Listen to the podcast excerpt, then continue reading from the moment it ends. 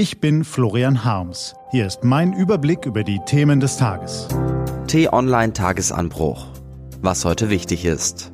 Dienstag, 21. Februar 2021.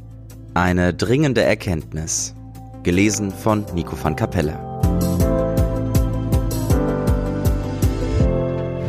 Was war? Manchmal liegen zwischen einem Entschluss und einer Erkenntnis mehr als 7000 Kilometer. Nach den Anschlägen vom 11. September 2001 marschierte die Bundeswehr in Afghanistan ein, um das Land gemeinsam mit den USA und weiteren Nationen zu befrieden und zu zivilisieren. 19 Jahre sowie 59 tote und tausende traumatisierte deutsche Soldaten später geht es dort nicht mehr um Frieden und Zivilgesellschaft, sondern nur noch um die Frage, wie man halbwegs glimpflich aus dem Schlamassel rauskommt. Donald Trump wollte Hals über Kopf die Zelte abbrechen und das Land den Taliban überlassen, die im Gegenzug ihre Angriffe auf die Regierung und ihre Anschläge gegen Zivilisten bleiben lassen sollten. Weil sie das nicht tun, zögert der neue US-Präsident Joe Biden den Abzug hinaus. Und prompt ist auch das Ende des Bundeswehreinsatzes wieder ungewiss.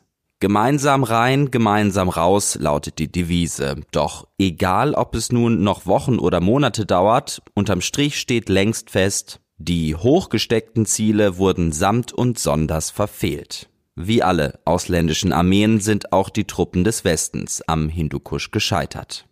Mehr als 7000 Kilometer westlich von Afghanistan liegt die nächste Herausforderung des Westens. Und die Lage dort ähnelt derjenigen am Hindukusch. Extreme Armut, Klimaschäden, Terrorbanden und schwache Staatsstrukturen machen die Sahelzone gegenwärtig zur gefährlichsten Region für die Sicherheit Europas. Während man in den EU-Staaten von morgens bis abends über Corona redet, entwickelt sich der Nordwesten Afrikas zu einem Pulverfass.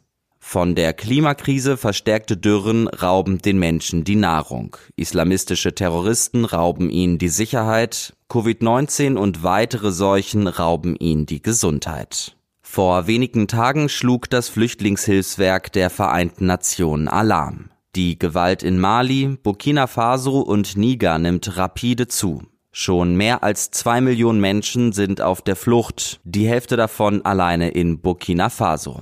Ausgerechnet Burkina Faso, der kleine Staat, der als Stabilitätsanker der ganzen Region neue Hoffnung geben sollte. Bundeskanzlerin Angela Merkel wählte deutliche Worte, als sie das Land vor einem Jahr besuchte. Zitat Die Terroristen sind schnell und deshalb müssen wir schneller werden, damit wir sie auch wirklich bezwingen können. Und das ist nicht eine Verantwortung dieser Staaten alleine, es ist eine Verantwortung, die auch Europa betrifft. Denn wenn hier das Chaos überhand gewinnen würde, dann wirkt sich das auch auf andere Bereiche aus. Eine klare Ansage von Angela Merkel, der wenig folgte. Dabei werden die Probleme in der Sahelzone nicht kleiner, sondern größer. Islamisten und kriminelle Banden terrorisieren die Bevölkerung, verschiedene Ethnien bekriegen sich und die ausländischen Soldaten haben genug damit zu tun, sich selbst zu beschützen.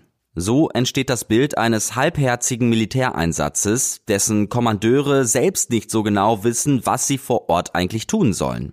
Die deutschen Politiker wünschen sich Ruhe da unten, sind aber nicht bereit, dem Problem große Aufmerksamkeit zu schenken und das nötige Geld locker zu machen, um die Armut zu bekämpfen.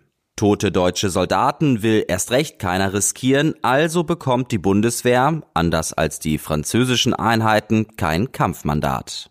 So hängen die Soldaten in der Luft, während die Macht in der Region nach und nach in die Hände von Extremisten gelangt. Versuche von Verteidigungsministerin Annegret Kramp-Karrenbauer von der CDU, das Bundeswehrmandat robuster zu gestalten, scheitern am Widerstand der SPD. Außenminister Heiko Maas stellt klar, dass Deutschland sich nicht an Kampfeinsätzen beteiligen werde. Was beim ersten Hören töricht klingt, wird beim zweiten verständlich. Mit Waffengewalt alleine sind die Konflikte in der Sahelzone nicht zu bewältigen. Auch das ist eine Lehre aus Afghanistan. Der Afrika-Experte Dennis Tull von der Berliner Stiftung Wissenschaft und Politik sagt, wir haben hier keinen Terroraufstand, sondern eine soziale Revolte und einen Bürgerkrieg. Und mit Terrorismusbekämpfung wird man diese Probleme sicherlich nicht lösen. Die Probleme seien hausgemacht. Wo es keine staatlichen Strukturen gibt, fehlt es an Schulen, Krankenhäusern, Gerichten, Jobs, kurz an Lebensperspektiven. Genau da könnte ausländische Hilfe ansetzen. Um den Menschen in der Sahelzone ein Leben in Sicherheit und Würde zu ermöglichen, um Flucht und Migration einzudämmen, bräuchte es nicht nur mehr Geld für den Staatsaufbau, sondern vor allem eine andere Politik. Bislang unterstützen Berlin, Paris und Brüssel lokale Autokraten wie Herrn Deby in Mali. Diese Herrscher gebären sich als Sicherheitspartner der EU, doch statt Terroristen und Schleuserbanden zu bekämpfen, bereichern sie sich vor allem selbst. Und auch die mit EU-Millionen gepeppelte G5-Armee der Sahelstaaten gleicht eher einer Trümmertruppe. So kann es nicht weitergehen, wenn das Pulverfass in Nordwestafrika nicht Europas nächstes großes Problem nach der Corona-Krise werden soll. Diese Erkenntnis beginnt in Berlin zu reifen. Und die Erfahrung des Afghanistan-Einsatzes trägt dazu bei.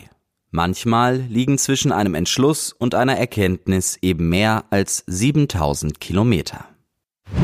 Was steht an? Die T-Online-Redaktion blickt für Sie heute unter anderem auf diese Themen. Deutsche Bischofskonferenz startet. Bundesregierung bilanziert ihre Wohnraumoffensive und Kanzleramtschef Helge Braun erarbeitet Öffnungsplan. Diese und andere Nachrichten, Analysen, Interviews und Kolumnen gibt's den ganzen Tag auf t-online.de. Das war der T-Online-Tagesanbruch vom 23. Februar 2021, produziert vom Online-Radio- und Podcast-Anbieter Detektor FM. Diesen Podcast gibt's auch auf Spotify. Einfach nach Tagesanbruch suchen und folgen. Ich wünsche Ihnen einen frohen Tag. Ihr Florian Harms.